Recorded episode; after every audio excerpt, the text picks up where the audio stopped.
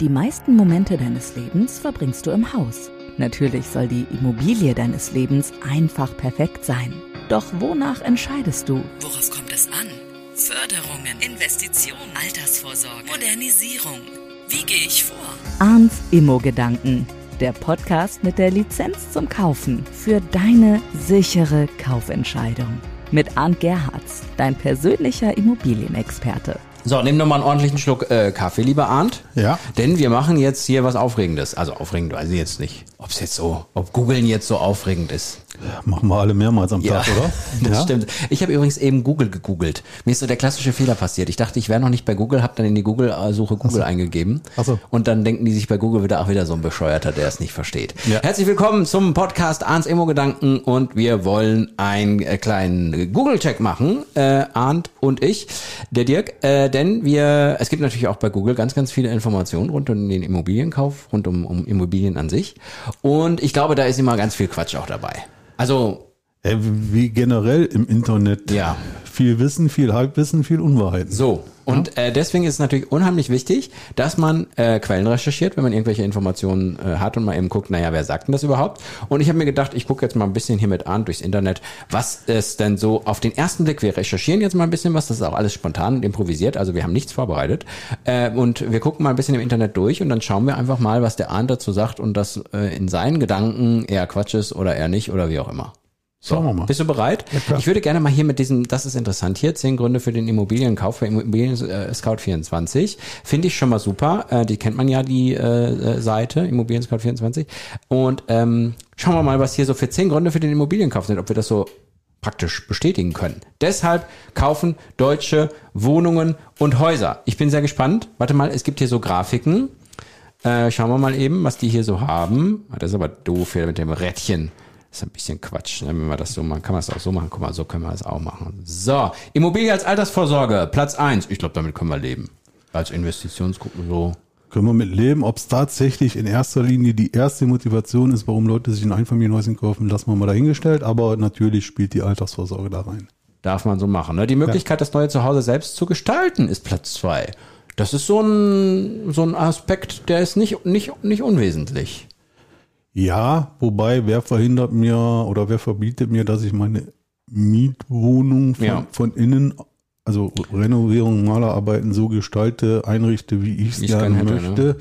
Äh, natürlich haue ich in einer Mietwohnung nicht mal eben eine Wand raus, wenn sie mir nicht gefällt. Also Grundriss ist schon natürlich eingegrenzt, aber wenn man jetzt sagt, man möchte gerne wirklich alles so haben, wie man es selber haben möchte, dann äh, bleibt einem nichts anderes übrig, als entweder neu zu bauen oder eine Immobilie zu finden, die vieles davon abdeckt. Ja, genau. Also dann sind wir wieder bei meinem Thema. Da musst du halt vorher der, der, dir darüber im Klaren sein, was du genau haben willst, Ja. wo du bereit bist, einen Kompromiss zu gehen und wo nicht. Ja. Und dann suchst du dir entsprechend eine. Oder du baust die neu. Aber ich gebe dir die Erfahrung, ich bin Maurer, Betonbauermeister und habe selber die eine oder andere Immobilie. Am Ende des Tages sagst du dir trotzdem wieder, Mensch, die Tür oder den Ja, Raum hätte ich- ich dann doch wieder anders So, gemacht. das wollte ich nämlich gerade sagen, weil das ist so der Klassiker, dass man in fünf Jahren eine ganz andere Einstellung zu den Dingen hat und dann sagt, ah, heute ist eigentlich sowieso anders. So, Platz drei können wir mal äh, locker vergessen, äh, weil äh, da steht, Zinsen sind günstig. Da kann man natürlich jetzt eine, in eigenen Folgen drüber diskutieren und man muss natürlich, ich würde mal so sagen, wenn man im Internet recherchiert, sollte man gucken, wann der Beitrag veröffentlicht wurde, weil das kann natürlich sein, dass es in einer Niedrigzinsphase war und jetzt, aber man kann natürlich auch tausendfach drüber Wo- diskutieren. Wobei, wir sind immer noch in Ja, einer ich weiß, Niedrigzinsphase, ich ne? weiß, du sagst das immer und du hast ja auch recht. Aber für manche wirkt es halt so, ah, hätte ich es besser bei allen gemacht, jetzt sind es vier doof und wenn es achte sind, dann sagt man vier ist günstig. Also, ja. Ein langfristiges Zuhause für die Familie schaffen. So, dagegen kann der Ahn nichts sagen. Das Nö, ist ein das ist- schönes, ist ein schönes Argument. Fakt, ja. Das gute Gefühl, ein Dach über dem Kopf zu haben, das sind so viele emotionale Gründe. Ne? Einen vererbbaren Wert zu schaffen, Also ich hoffe ja, dass man bei einer Mietwohnung auch ein Dach über dem Kopf hat. Das mal zu dem Vorpunkt. Äh, sollte eigentlich auch der Fall sein. Ja. Ansonsten würde ich mal eine Mietminderung geltend machen. Ja. Ähm, ja. ja. Ähm, vererbaren Wert schaffen, ja, natürlich. Wobei ich natürlich tendenziell alle Vermögenswerte, also auch sprich Guthaben am Konto, Ja. äh, Edelmetall, Kunststück, Oldtimer, ich kann ja alles vererben. Und ich finde es ein bisschen schwierig, weil die Kinder ja zum Beispiel, wenn du auch eine vermietete Immobilie hast, die müssen es halt dann übernehmen. Ne? Also die haben halt keine Wahl oder sie müssen es halt verkaufen. Irgendwas müssen sie auf jeden Fall tun und sind vor die Herausforderung gesetzt. Manchmal ist es einfacher, ach guck mal, da ist das Konto, da kriege ich jetzt was von und fertig. Ja, wobei man kann es ja, wie du schon sagst, ne, wenn man es verkauft, dann hat man wieder eine Währung auf Ja. dem Konto. Ähm, habe es ja schon mal in einer anderen Podcast-Folge angesprochen. Grundsätzlich ist mal der Gedanke, tue ich meinen Kindern erst was Gutes, wenn ich nicht mehr da bin, oder ist es vielleicht vorher sinnvoll, schon was zu tun? Ja, ja, ne? ja, das ist ja auch noch so ein Aspekt. Aber es ist ein anderes Thema. Aber tendenziell natürlich kann ich es vererben, aber ich kann auch viele andere Sachen vererben. Ja, Platz 7, Unabhängigkeit vom Vermieter, das verstehen wir natürlich voll und ganz klar, weil man, wenn man in der Miete ist, natürlich immer ein Abhängigkeitsverhältnis hat. Aber jetzt kommt Platz 8, finde ich sehr, sehr interessant. Immobilien sind krisensicher. Wow, das ist mal ein Wort. Das ist Platz Ähm. 8 der Gründe, warum Leute sich für Immobilien entscheiden. Ja, wenn wir jetzt mal sagen, krisensicher gleich Inflationsschutz vielleicht reinsetzen, Inflation ist ja im Moment ein Thema, dann ist es natürlich so, dass in Zeiten, wo die Inflation treibt, auch die Sachwerte und somit die Immobilienwerte steigen. Im Moment haben wir einen leichten Knick drin, weil die Zinsen mitgestiegen sind. Ich glaube, in der Form, in der kurzen Zeit äh, seit der Bestehen der Bundesrepublik noch nicht auf einmal so einen großen Sprung in so einem kurzen Zeitraum.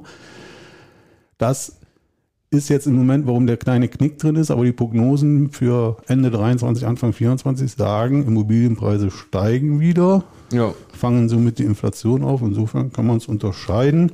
Und selbst wenn es abbrennt, kriege ich es ja wieder neu aufgebaut, vorausgesetzt, ich habe es versichert. So, krisensicher würde Arndt unterschreiben unter gewissen Voraussetzungen. Mir gefällt Platz 9 sehr gut. Man muss weniger Rücksicht auf die Nachbarn nehmen.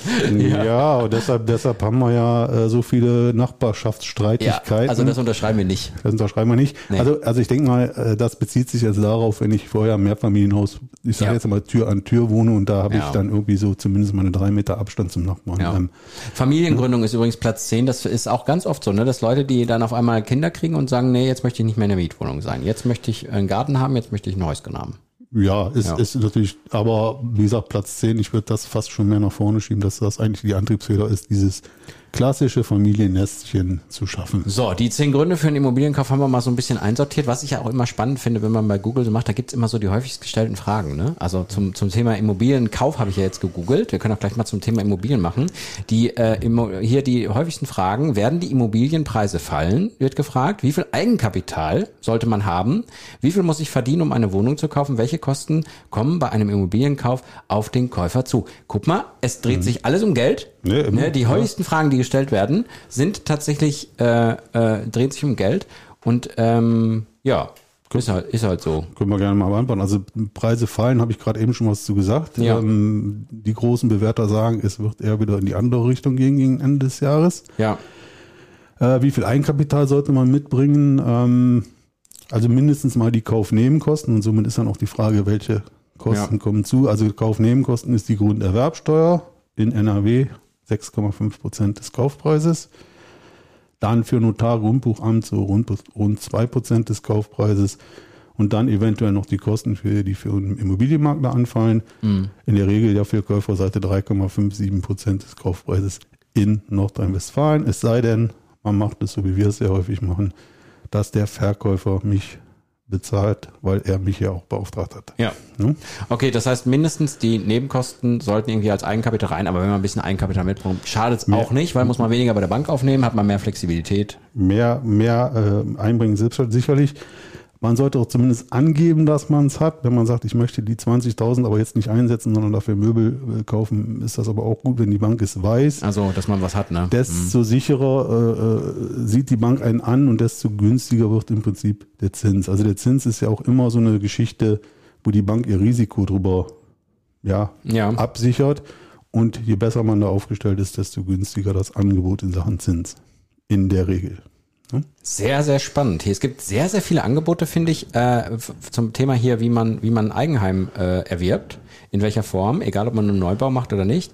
Ah, diese Kosten fallen lauern beim Immobilienkauf. Ah, Capital. Das möchte ich wissen. Ist zwar schon ein bisschen älter, aber das finde ich immer, das finde ich immer interessant, wenn so Kosten fallen kommen. Jetzt bin ich sehr gespannt, was da, was da steht. Maklerkosten.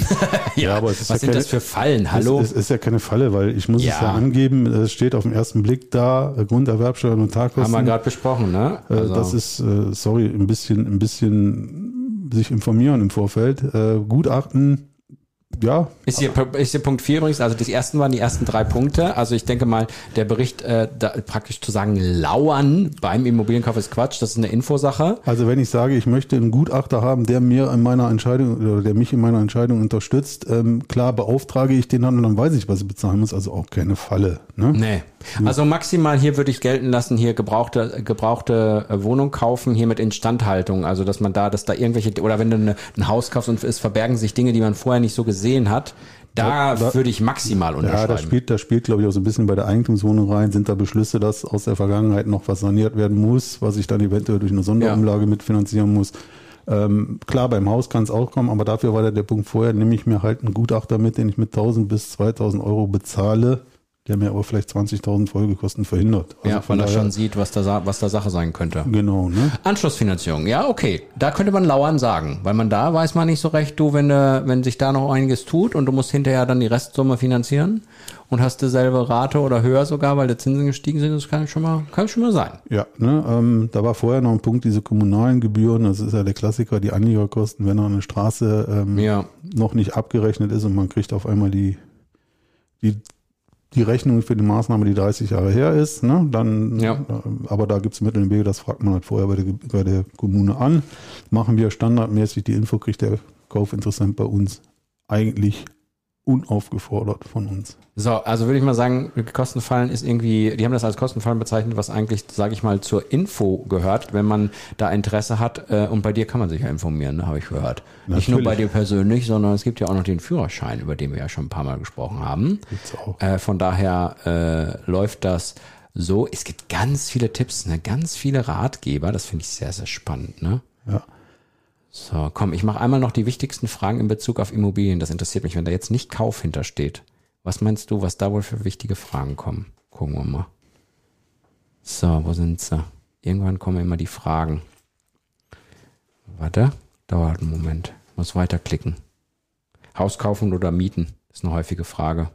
Ja, das ist ja eine Frage. Ja, Das ist abhängig, ne? Was man will und was man kann. Die erste Frage ist natürlich, da weiß ich, dass ich an einem Standort sesshaft werde oder dass ich Ja. permanent beruflich, wie auch immer, umziehen muss oder auch möchte. Und dann ist natürlich die Frage, ich kann natürlich trotzdem Immobilie kaufen und die dann vermieten und anderswo mieten. Also da gibt's ganz individuelle Ansätze. Ne? Man hat oft diese, diese ganzen Banken, ne, so Sparkassengedöns und äh, ähm, ganz viel Immobilien-Scout und McMakler und Gedönse, äh, was so Infos angeht, ne, Bau 424 sehe ich hier. Dann gibt es oft Medien, die informieren, ne, so. Ja. Also alles so dabei. Ebay, guck mal, Immobilie online kaufen.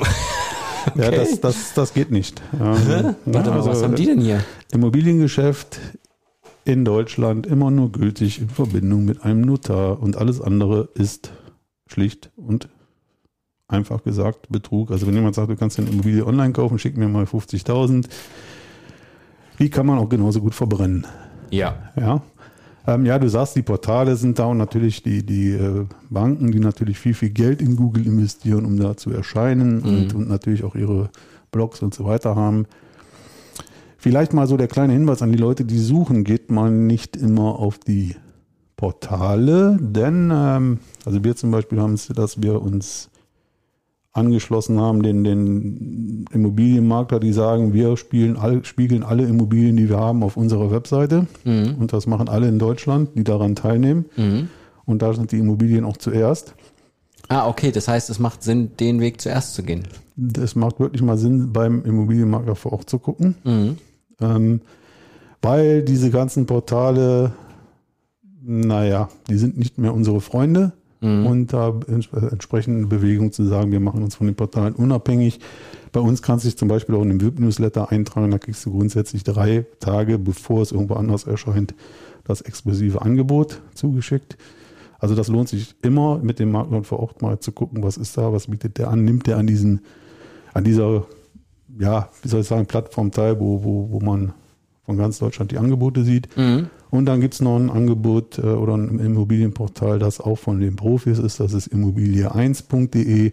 Da sind auch viele Mitbewerber, die da zuerst inserieren. Ah, okay. Also das heißt, es kann sein, dass man in diesen Portalen einige Inserate noch gar nicht findet und die bei euch aber schon sind. Das ist der erste Vorteil. Und zweitens ist natürlich der Vorteil, dass man da äh, unter Makler Professionalität ähm, Angebote macht und dann äh, sich das praktisch aufteilt sozusagen, dass, dass man von Profi betreut wird. Genau. Das ist so ein bisschen der Ansatz, von den in den USA gang und gäbe ist, ähm, der hier noch so ein bisschen Okay. in den Kinderschuhen ist. Er ist ja aber immer weiterentwickelt. Ne? Jetzt komme ich noch darauf, weil ich auf Seite irgendwie, äh, Seite 8 oder so, Nordsee-Immobilien in Ostfriesland, komme ich auf die gute Frage, äh, muss der Makler eigentlich immer da sein, wo das, wo, wo, das, wo, das, wo die Immobilie ist? Oder kann der Makler auch sehr professionell sein, auch wenn er ein bisschen weiter weg ist? Er kann auch so, so professionell, sein, wenn er weiter weg ist. Dafür ist ja das Netzwerk da. Ne? Und Ah, das, so, was, ich, ja- was ich ja, was ich ja habe, ähm, dadurch bin ich auch Regionaldirektor für Nettetal, äh, Grefrath, so dass man sagt, man hat halt in jedem, in jeder Region seinen Partner, wo man weiß, der hat die gleichen Qualitätskriterien, der ist im gleichen Verband und spielt dann da entsprechend zusammen. Ne?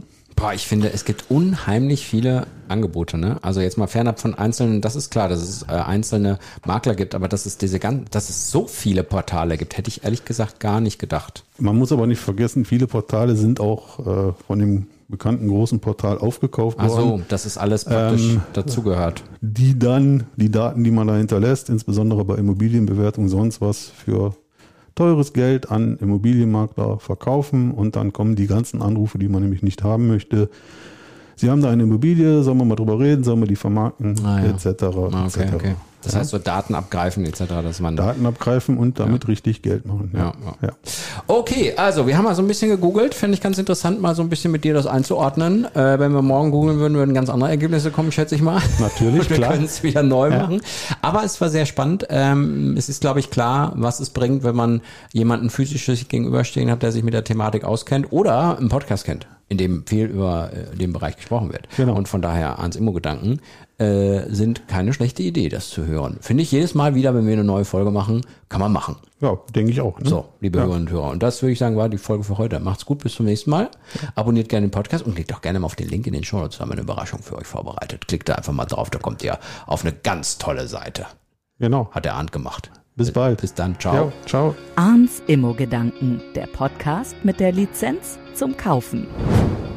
Fühle dich bereit für deinen Hauskauf mit dem Immo-Führerschein und sichere dir so die Investition deines Lebens ab. Mit Wissen, das für immer auf dein Entscheidungskonto einzahlt. Mit einem Klick wirst du reich an Know-how über arndgerhards.com.